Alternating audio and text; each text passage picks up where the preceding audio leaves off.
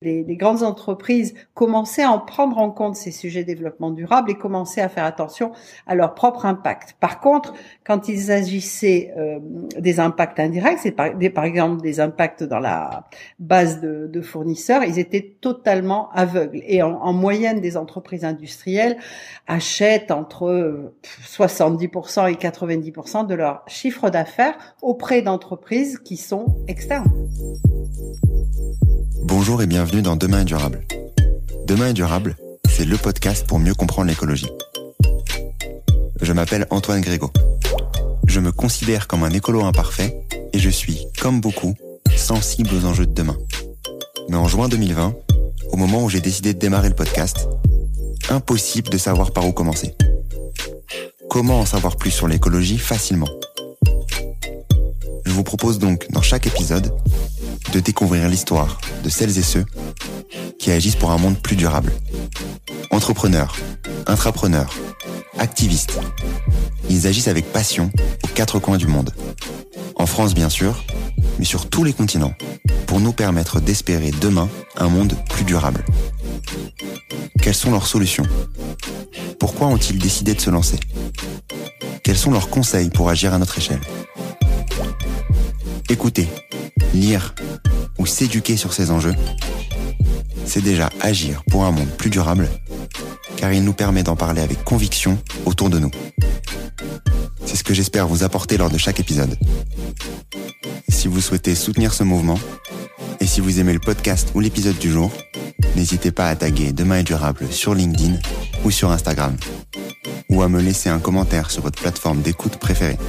Aujourd'hui, je reçois Valérie Touchon, Chief Impact Officer d'Ecovadis. Ecovadis, c'est l'un des spécialistes de l'évaluation des performances RSE des entreprises.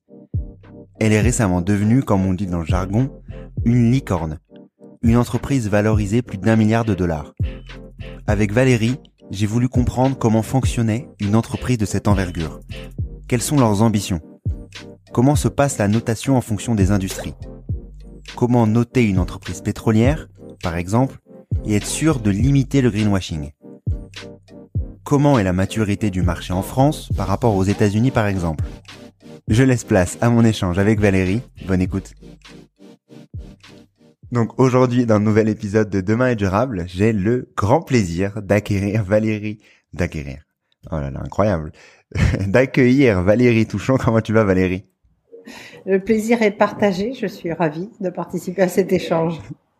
Très content de, t'accueillir aujourd'hui, de parler de, euh, de plein de sujets, de la RSE, des Covadis. Vu que tu travailles bien entendu chez Covadis, tu nous présenteras cette partie-là bien entendu, du rôle de la RSE, de la manière dont on peut euh, l'aborder euh, dans, dans, dans le futur, de vos objectifs, vos ambitions d'entreprise à mission, enfin plein de plein de sujets aujourd'hui à aborder. Mais je vais démarrer bien sûr par une présentation pour savoir qui tu es. Donc, euh, qui es-tu, Valérie?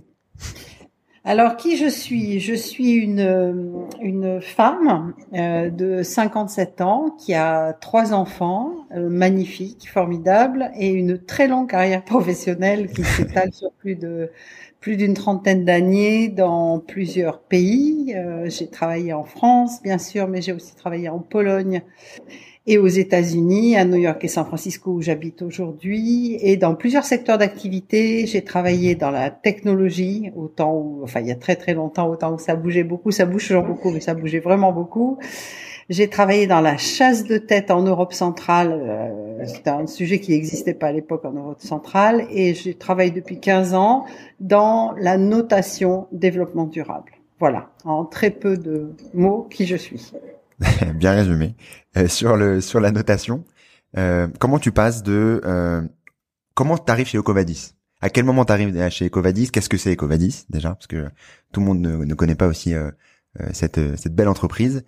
comment est-ce que tu arrives chez Ecovadis? Qu'est-ce que c'est? Et raconte-moi un peu cette histoire-là. Alors, Ecovadis est une entreprise qui fait de la notation développement durable des entreprises.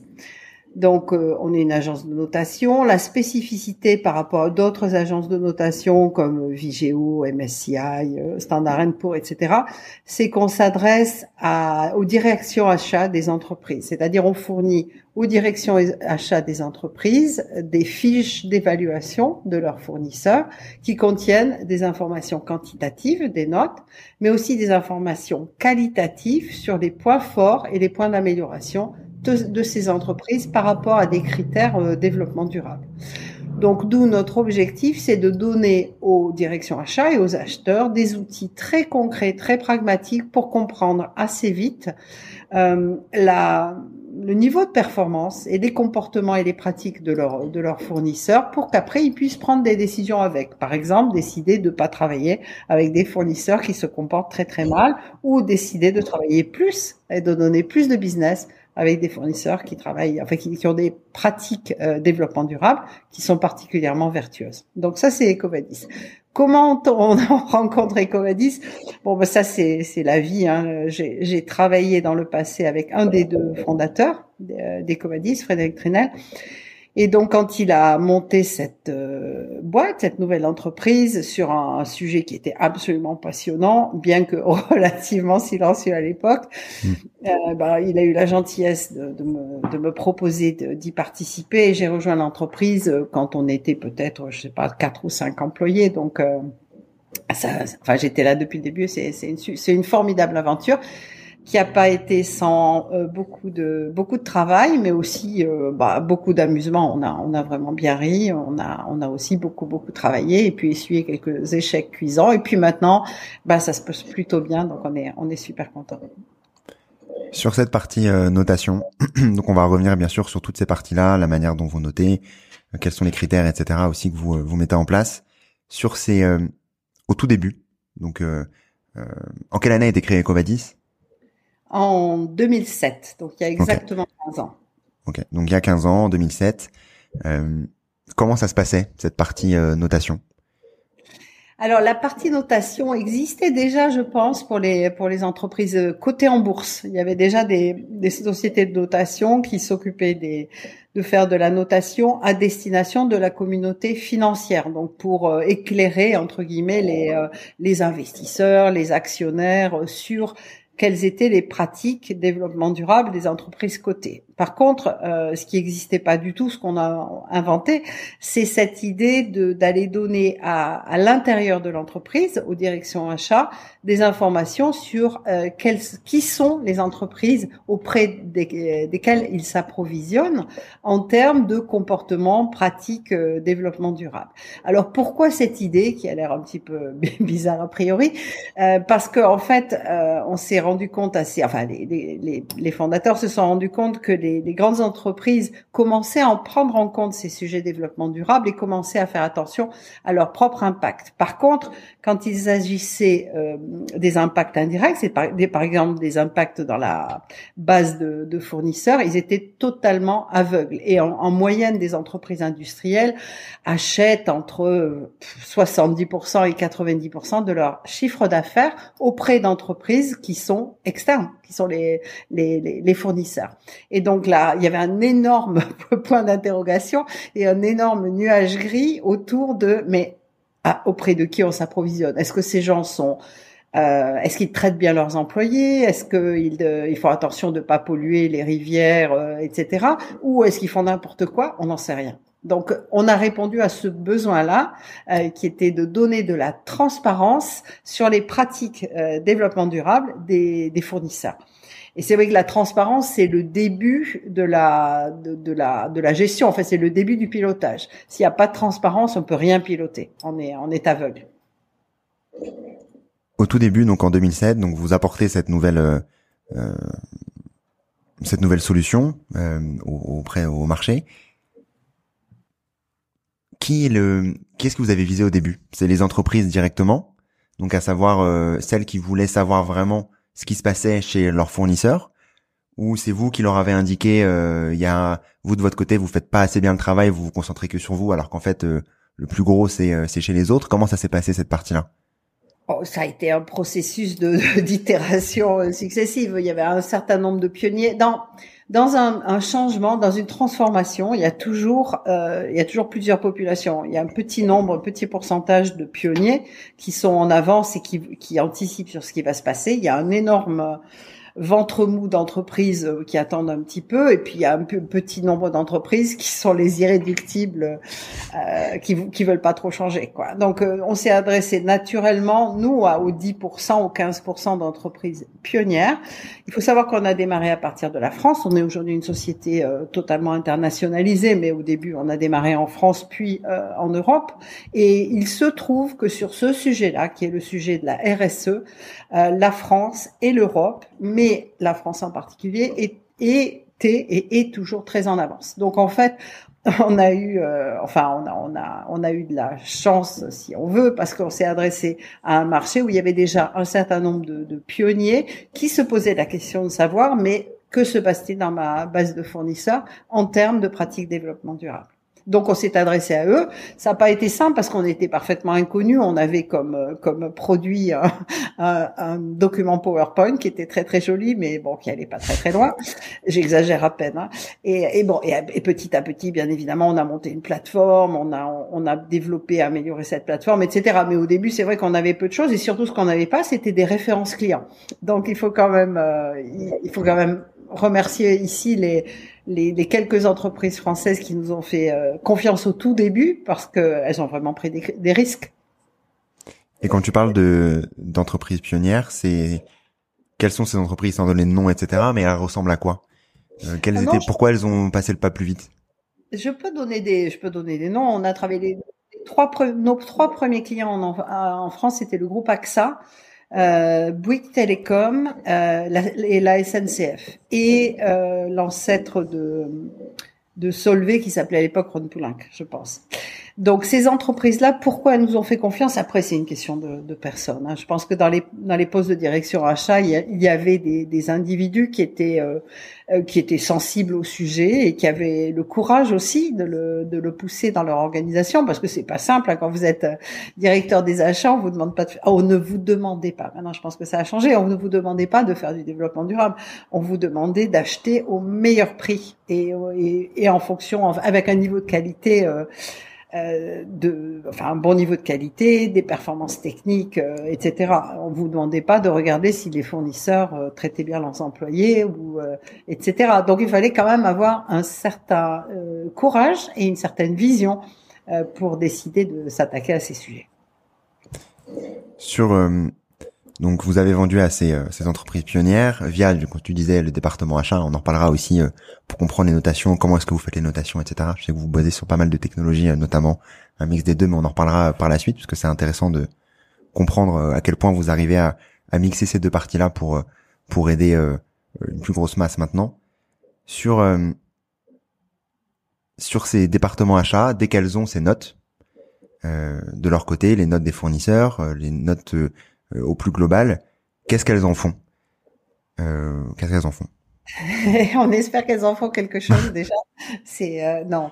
Euh, plus sérieusement, ce qu'on espère qu'elles en font, c'est qu'elles engagent un dialogue avec avec leurs fournisseurs pour leur dire, bah, ça dépend, pour leur dire, bah, ça c'est super, on est vraiment content parce que pour nous, euh, le contrôle des émissions CO2 et la réduction des émissions CO2, c'est super important et on voit que vous faites plein de choses dans ce sens-là ou au contraire pour leur dire, vous savez, euh, là quand même, on a besoin, on a besoin, enfin, on se sentirait tellement plus rassuré si vous obteniez euh, telle certification environnementale, parce que euh, parce qu'aujourd'hui, ça garantit un certain niveau de, de, qualité de pratique en matière de RSE qui sont super importantes pour nous.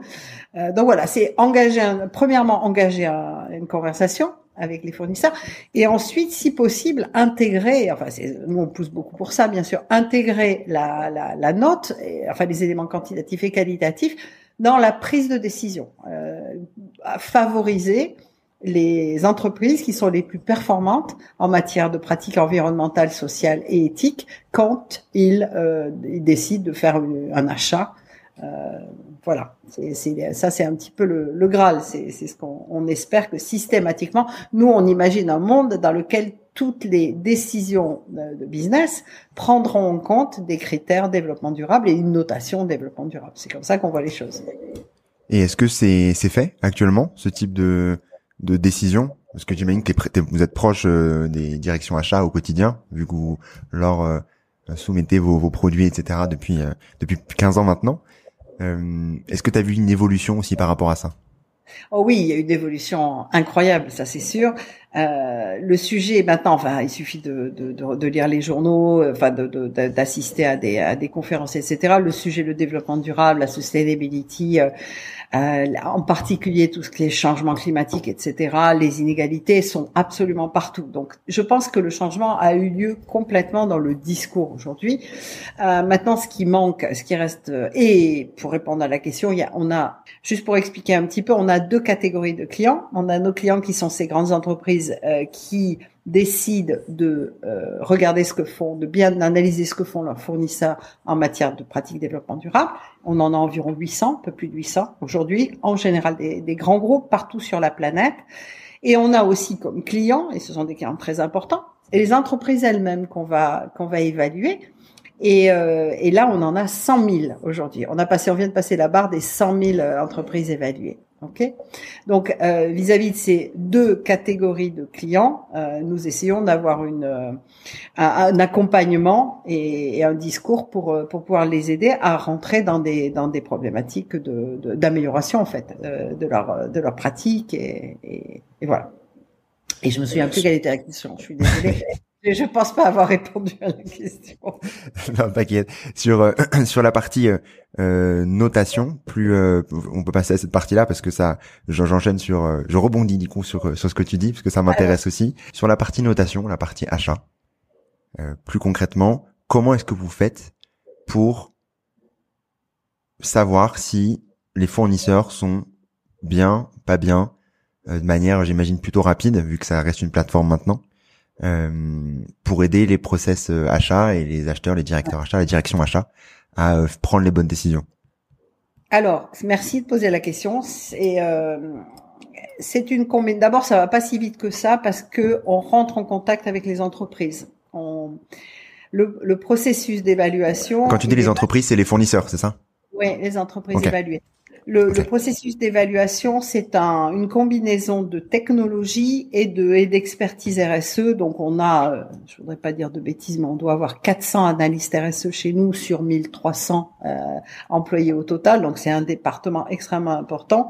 Et c'est tous ces, ces gens-là sont des, des, des experts qui euh, qui, qui, qui regarde, qui euh, valide les, informations qui sont collectées par ailleurs. Et les informations qui sont collectées par ailleurs sont collectées d'une part sur le sur le sur le web. On a on a dessiné un outil de recherche qui va chercher des informations dans je sais plus combien 50 000, 100 000 sources d'informations qui sont des, des, des, ONG, qui sont des organismes sectoriels, des organismes de certification, etc., et qui publient de l'information en ligne.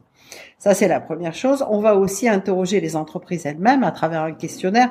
On va leur poser des questions, des questions qui sont adaptées à ce qu'ils font. Donc, euh, quand je dis ce qu'ils font, j'entends euh, leur secteur d'activité, leur taille et les pays dans lesquels ils sont actifs. On essaie de pas poser des questions euh, sur euh, les processus de production à un cabinet d'avocats parce qu'il va, il va nous regarder en disant je comprends pas ce que vous voulez dire. Donc on, on, on, on détermine à l'avance en fonction des critères euh, secteur d'activité, pays et d'implantation et taille de l'entreprise, on définit un questionnaire qui est spécifique et vraiment adapté à l'entreprise. Voilà. Donc ça c'est la, la, la deuxième euh, euh, manière d'aller d'aller chercher de l'information. Et la troisième chose qui est très importante, c'est qu'on demande à ces entreprises de nous fournir des pièces justificatives. C'est pas parce qu'ils nous disent non non moi je suis super sur l'environnement. Vraiment je suis top. Ah, je suis au top. On va pas on va pas se contenter de ça. On va dire ok vous êtes au top c'est super c'est vraiment bien. Est-ce que vous avez une certification euh, ISO 14001 par exemple? Est-ce que vous avez etc et on, on recueille ces documents toujours sur la plateforme c'est là qu'il y a la technologie et les analystes vérifient. Donc, il y a systématiquement sur chaque fiche d'évaluation qui est publiée, il y a deux à trois personnes qui passent pour vérifier que bah, que tout ça est bien cohérent.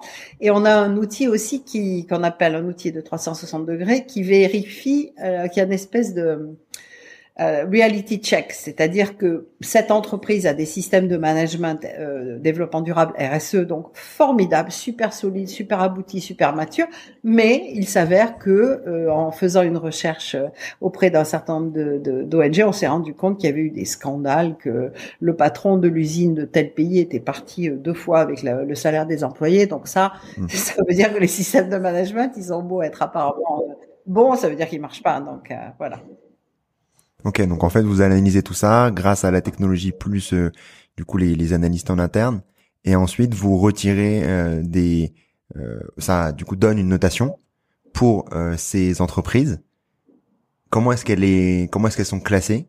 C'est quoi? C'est 0 à 100 c'est et ensuite comment est-ce que les les process achats c'est comment, dire? C'est 0 à 100 du coup c'est basé sur une note. Mais ensuite j'imagine qu'il y a des sous-critères qui sont plus importants que d'autres Comment est-ce que vous allez sous-peser ces, ces parties-là? Alors c'est une bonne question. Euh, L'analyse est basée sur 21 critères qui sont rangés en quatre thèmes. Il y a un thème environnemental, un thème social, un thème éthique euh, du travail et un thème euh, achat responsable. C'est-à-dire qu'est-ce que font les entreprises pour protéger euh, leurs propres achats, faire en sorte que leurs propres fournisseurs soient euh, euh, soit performant en matière de, de pratique RSE. Voilà.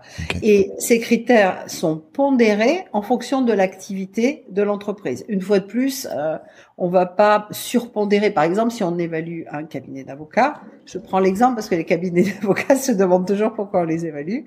Euh, si on évalue un cabinet d'avocats, on va pas, on va pas regarder effectivement l'impact euh, de, de, manière très, enfin, ça, on va pas pondérer de manière forte l'impact environnemental parce qu'ils en ont très peu. On va pas pondérer de manière forte l'impact social parce que si les gens travaillent 20 heures par jour, c'est bah, leur leur choix, ils ne sont pas forcés.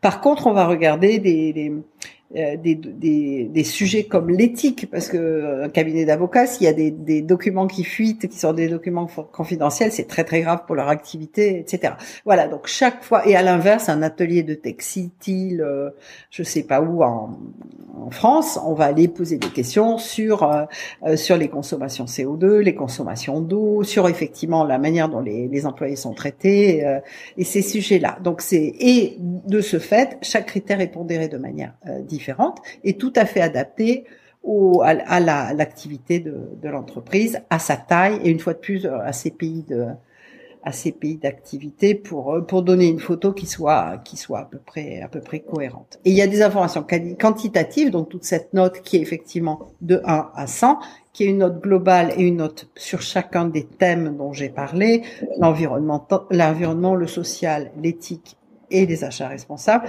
mais il y a aussi plein d'informations qualitatives qui sont à la limite encore plus intéressantes parce qu'elles permettent de rentrer dans une démarche d'amélioration continue.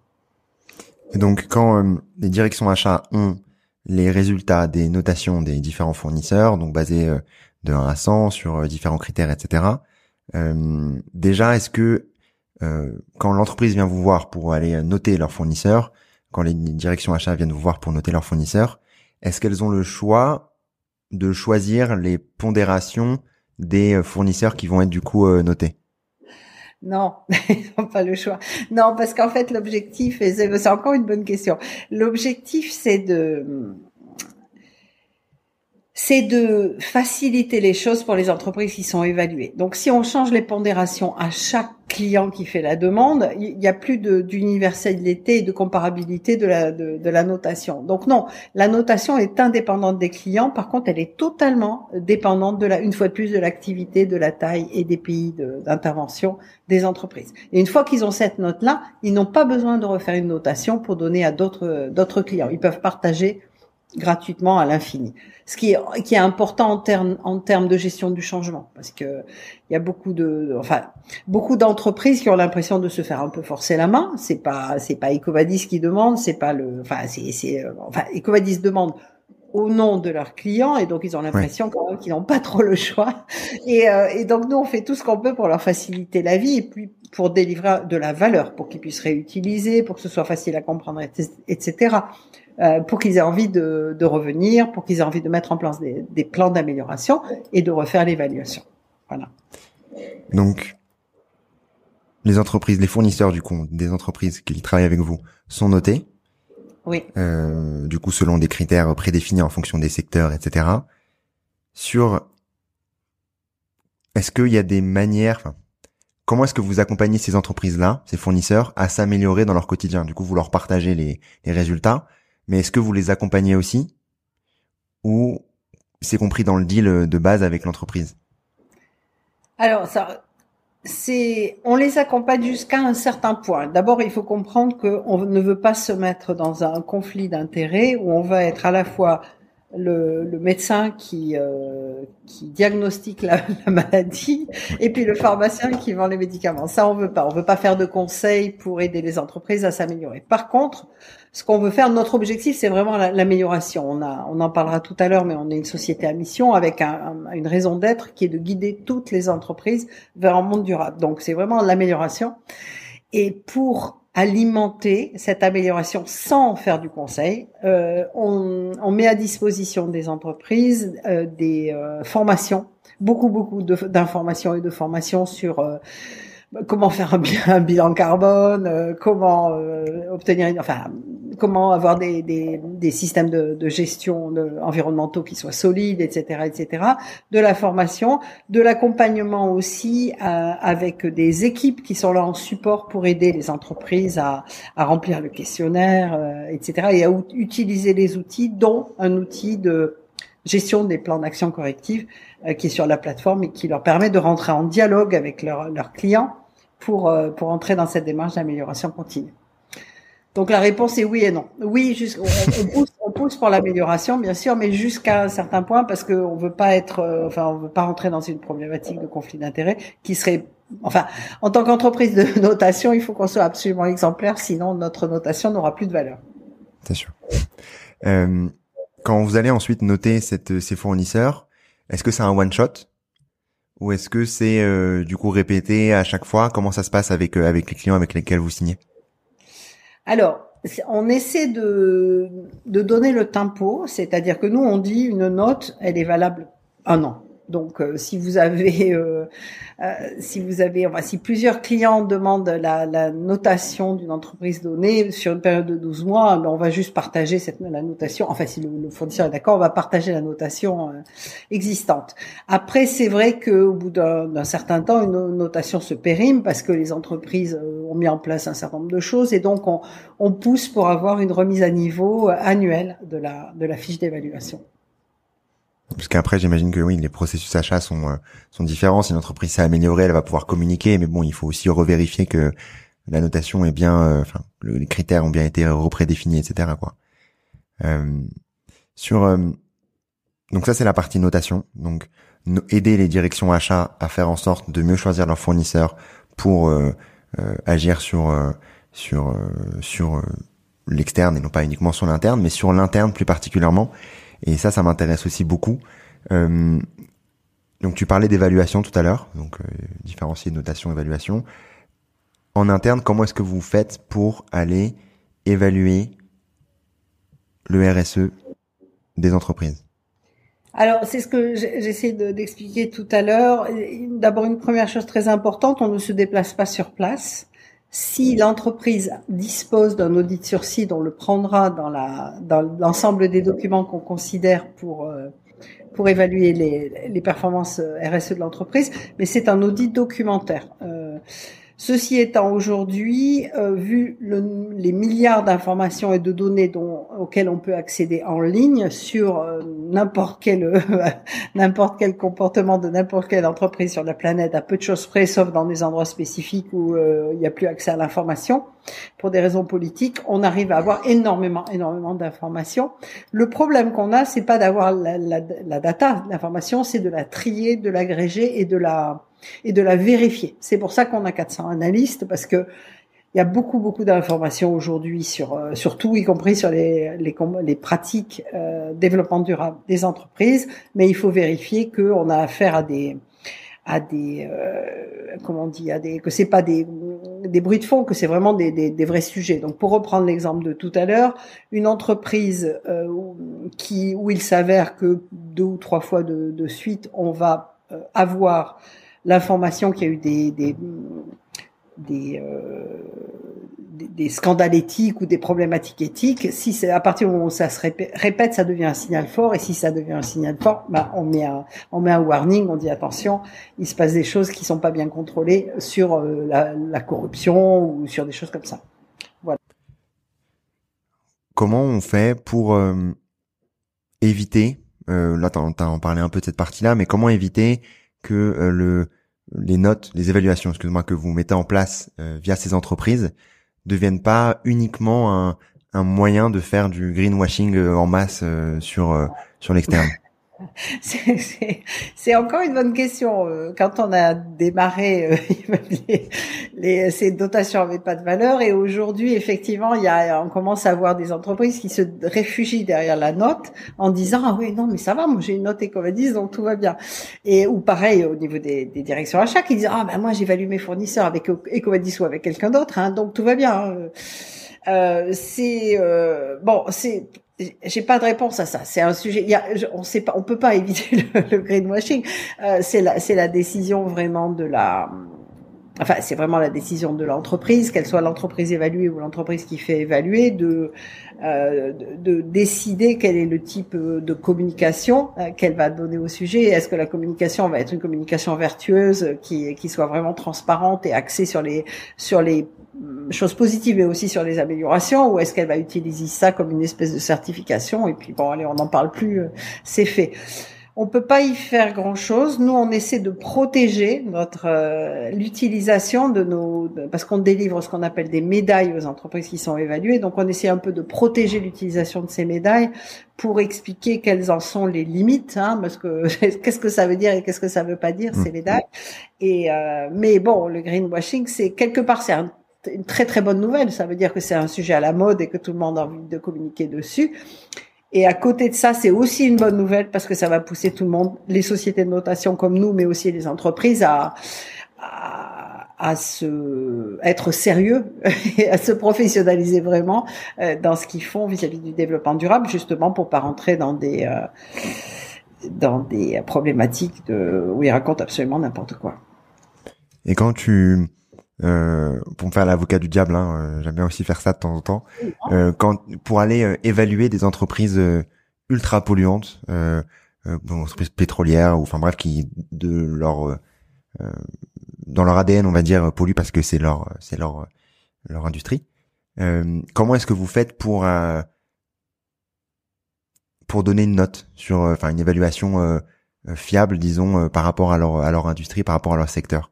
Pour que ça ait vraiment du sens d'un point de vue euh, euh, environnemental, changement, etc., pour que ça incite aussi euh, à, à, modifier ça, c'est aussi, c'est vraiment une super question parce que aujourd'hui notre évaluation, elle évalue la, le niveau de préparation des entreprises sur les sujets, par exemple, prenons environnementaux. Et aujourd'hui, elle, elle prend en compte, mais jusqu'à un certain point, seulement l'activité de l'entreprise. Typiquement, une activité de pétrole, on va être plus, euh, comment on exigeant vis-à-vis un extracteur, enfin une, entreprise pétrolière, on va être plus exigeant en termes de notation vis-à-vis de l'entreprise euh, sur les sujets euh, bah, de, de, CO2, etc. Parce que c'est quand même le principal enjeu qu'ils ont. Euh, ceci étant, aujourd'hui, notre évaluation ne prend pas en compte l'impact des produits et des opérations des entreprises, et c'est quelque chose auquel on réfléchit, en particulier dans le cadre de la de la taxonomie européenne qui organise, qui a vocation à organiser les activités des entreprises selon qu'elles soient euh, vertes ou pas vertes. Donc c'est un gros effort qui est fait au niveau européen euh, pour trier tout ça et pour pouvoir attribuer un label vert ou pas vert aux entreprises en fonction de leurs différentes euh, activités.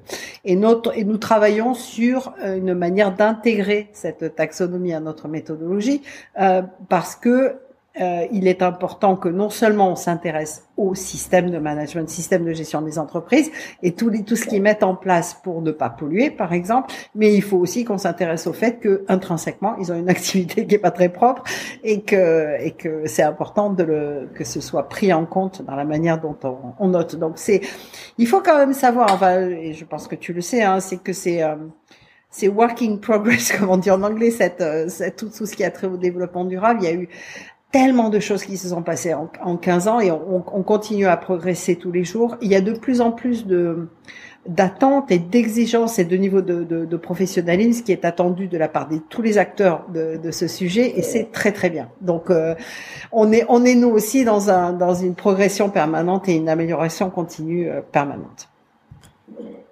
Sur les euh, les notations, vous mettez en place euh, or, argent, bronze, j'imagine. C'est ce que tu, tu disais avant. Je passais silver ou enfin, silver, c'est argent en anglais, très bien. Donc or, argent, or, argent, bronze. Euh, c'est mis à jour également tous les ans, comme les notations? Enfin, c'est souhaité de mettre à jour tous les ans. Comment ça se passe? Bah, c'est fonction de la. En fait, c'est fonction. C'est un tout petit peu plus compliqué que la note. C'est fonction de la. Euh, les, les médailles correspondent à un pourcentage d'entreprises dans un secteur d'activité donné. Donc, euh, euh, effectivement, pour être platine, il faut être dans, je me souviens plus si c'est 1 ou 2 des, des entreprises les plus performantes. Et ça, ça peut changer. Tu peux rester avec une super note ou même améliorer ta note, mais il y a des entreprises qui sont encore plus performantes et tu perds ta, tu perds ta médaille. Tu passes de patrie platine à or, ce qui est déjà pas mal. Mais euh, oui, donc c'est c'est c'est comme cela que que le que la médaille est effectivement remise revue tous les ans. Par rapport, tu parlais donc notation, d'évaluation.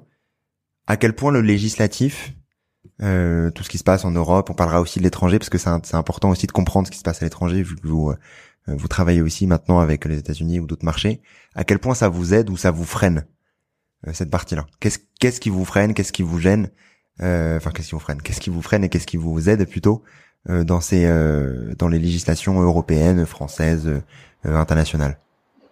Alors, il faut, il faut dire, il faut redire là et rendre à César ce qui appartient à César que la France et l'Europe sont extrêmement en avance par rapport au reste du monde, donc ça c'est super. Qu'est-ce qui nous freine que ça aille pas assez vite et qu'est-ce qui nous aide? Toutes les réglementations en matière de, de transparence et, et, de, et de reporting aujourd'hui. Euh, il y, a, il y a depuis 2007 en France une, une loi qui s'appelle la loi sur le devoir de vigilance qui exige des entreprises à partir d'une certaine taille qu'elles euh, aient mis en place euh, des process pour surveiller euh, et, faire du reporting sur ce que font leurs fournisseurs. Donc ça, pour nous, c'est extrêmement euh, extrêmement important parce que ça nous permet à nous et puis à d'autres entreprises comme nous de, de légitimer euh, ce, que, nous faisons, notre activité. Donc ça, c'est super. Il y a aussi euh, beaucoup de travail qui est fait au niveau français et européen sur la transparence, euh, sur le reporting et donc les obligations de reporting et donc la transparence parce que la première étape est d'être transparent à partir du moment où on prend conscience de ce qu'on fait et on le partage avec ses parties prenantes externes, on, peut rentrer dans une, dynamique d'amélioration continue. Donc il y a, y a une directive qui s'appelle la CS, euh, CSR 10, c'est en anglais, hein, qui est une, euh, directive de reporting extra-financier au niveau européen et qui euh, est en train de se mettre en place et ça c'est super.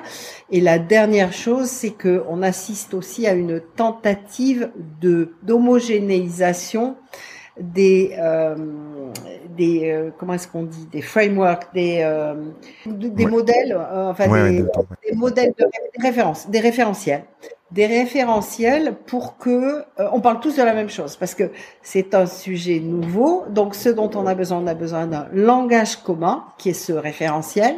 On a besoin d'avoir des contraintes qui sont amenées par les législateurs et qui sont des contraintes euh, que j'appellerais positives sur l'obligation de, de, transparence et sur l'obligation de, de devoir de vigilance.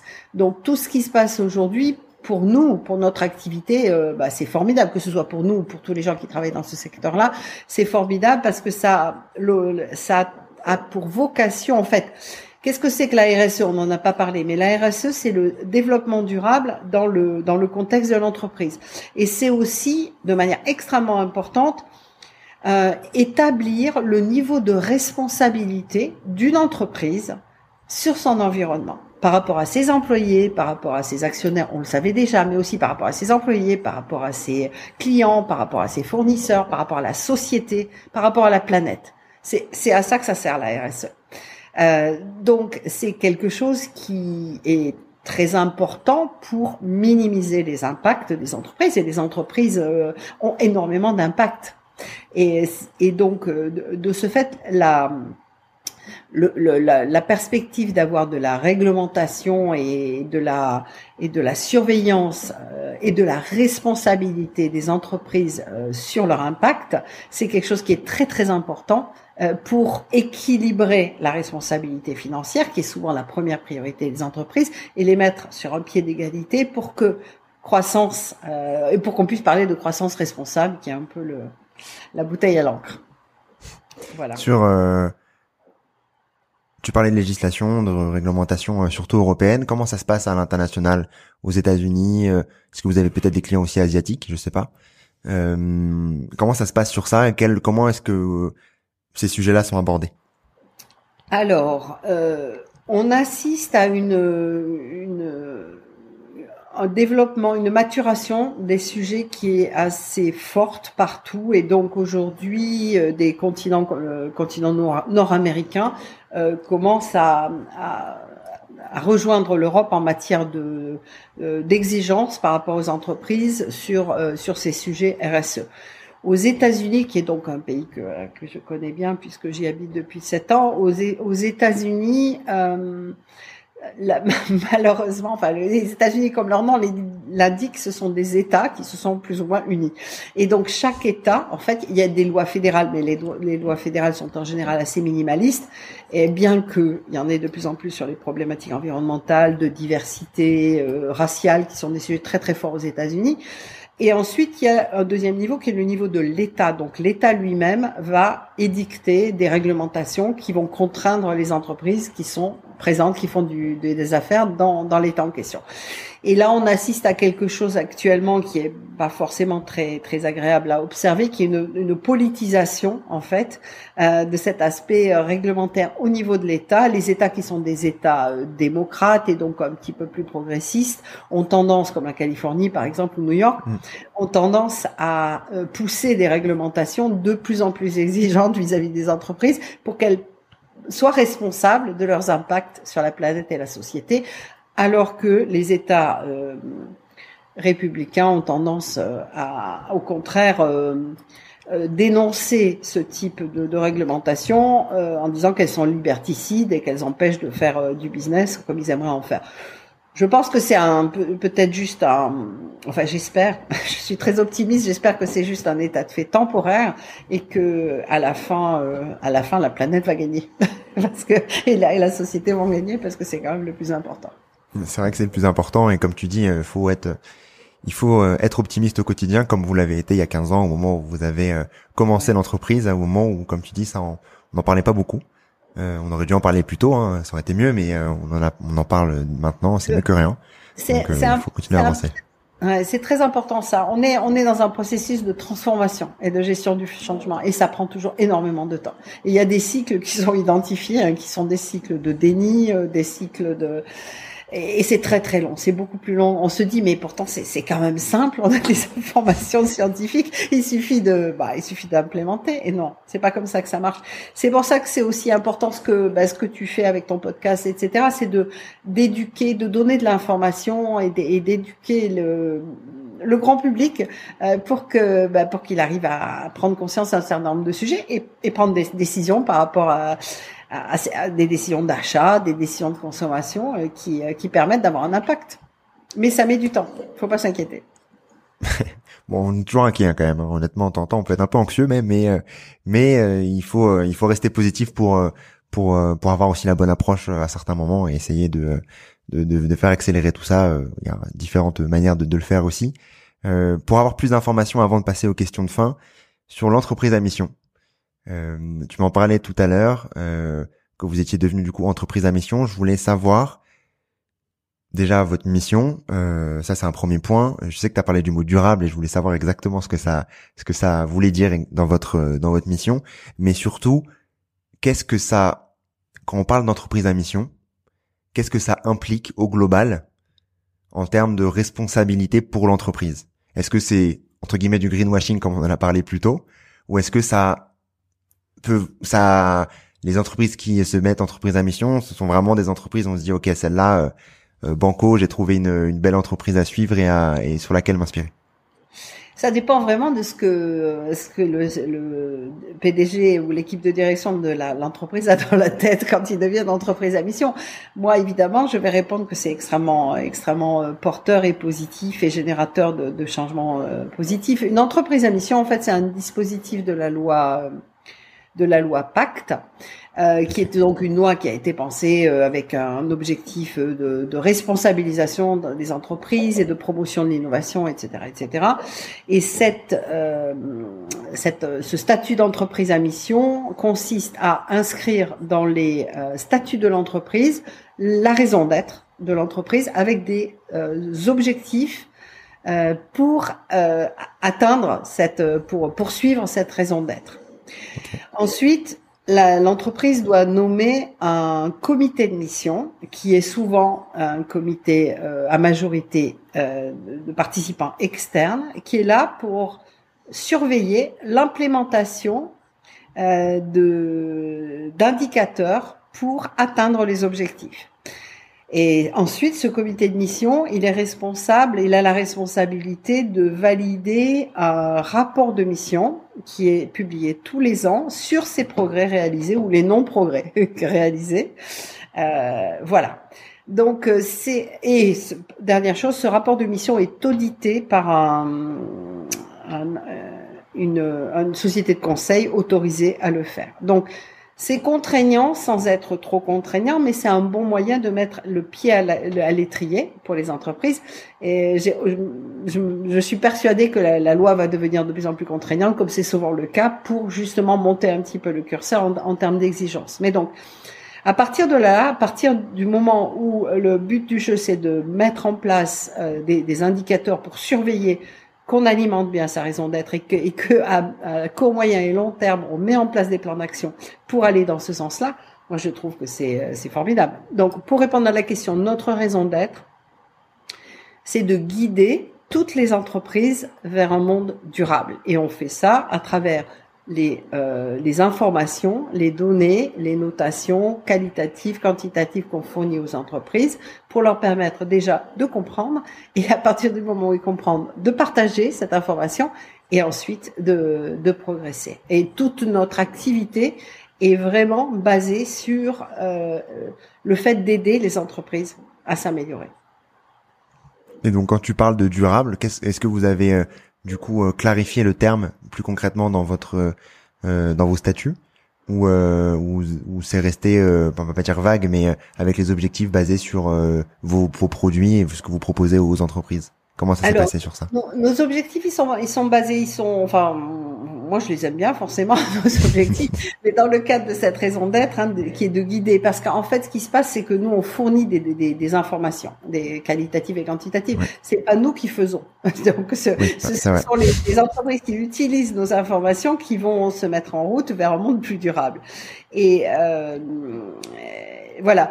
Et, ce qui est important là, c'est que nous avons défini des objectifs qui nous contraignent sur l'excellence de notre méthodologie, c'est-à-dire qu'elle soit super euh, solide, éthique, euh, vraiment à l'épreuve des balles et qu'elle et qu'elle s'adapte aux standards du marché.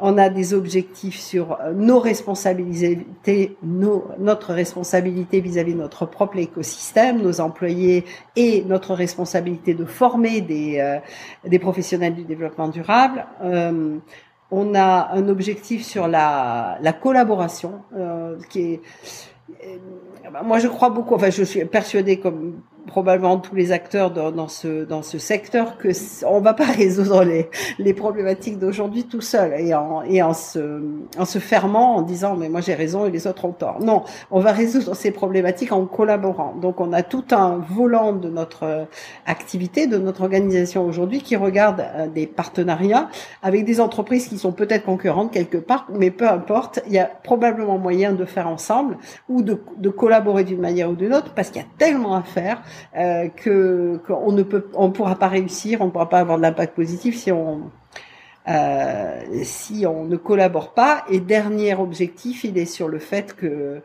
que on, on, on, conditionne la croissance et la, et la durabilité euh, chez nous, et c'est quelque chose de, de, très important. Durabilité, on n'a on pas eu besoin de, enfin on n'a pas on n'a pas éprouvé le besoin de le définir parce que euh, parce que c'est quelque chose qui est qui est déjà défini. Euh, c'est c'est la capacité à, euh, pour moi, hein, c'est la capacité à, à respecter les planètes, les, les frontières actuelles de, de la planète, ce qu'elle peut donner et rentrer dans cette. Et puis il y a maintenant énormément de référentiels euh, qui vous bah, qui nous aident à comprendre qu'est-ce que ça veut dire euh, et, et, aussi respecter euh, tout l'aspect euh, sociétal et pour que les gens qui vivent sur cette planète soient, ne soient pas impactés par les problématiques de, de changement climatique, etc. Je voulais terminer par les trois questions de fin, Valérie. Euh, ça passe vite. euh, sur euh, sur les, trois questions, en commençant par un contenu que tu pourrais nous partager. Alors, euh, un contenu, j'en ai j'en ai cent mille. Le problème, c'est de c'est de choisir, les entreprises. de choisir. Ouais, exactement. De choisir le contenu. Euh, euh, il y a beaucoup beaucoup de choses. Il y a énormément de. J'aimerais citer deux deux choses. Peut-être quelque chose qui est très. Enfin, pour pour nous, euh, nous on, on est vraiment euh, convaincus qu'on peut changer les choses de l'intérieur de l'entreprise. On peut changer le monde de demain en rentrant la, le développement durable au sein de l'entreprise et qui conditionne toutes les décisions, les décisions de business. Donc il y a un, un livre qui est intéressant, euh, qui a été écrit par Paul Polman, qui était l'ancien euh, PDG d'Unilever, avec un, un monsieur super qui s'appelle Andrew Winston, qui est un Américain qui est qui est auteur et, euh, et présentateur sur des sujets développement durable et qui s'appelle Net Positive.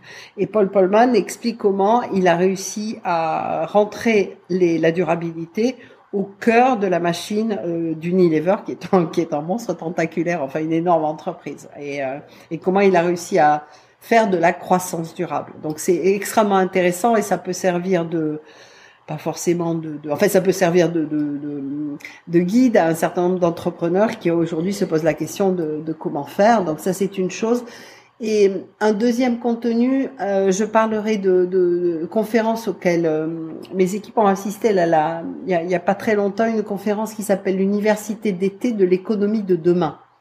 Euh, qui, est, qui, est, sur le thème de la de la sobriété et qui fait qui regroupe des, des intervenants qui sont gouvernementaux, euh, non gouvernementaux et des entrepreneurs et qui réfléchissent ensemble comment ils peuvent arriver à inventer un fonctionnement d'entreprise ou à faire évoluer le fonctionnement actuel euh, pour que euh, pour limiter pour avoir un impact positif sur sur la planète et la et la société tout en gérant des entreprises qui fonctionnent.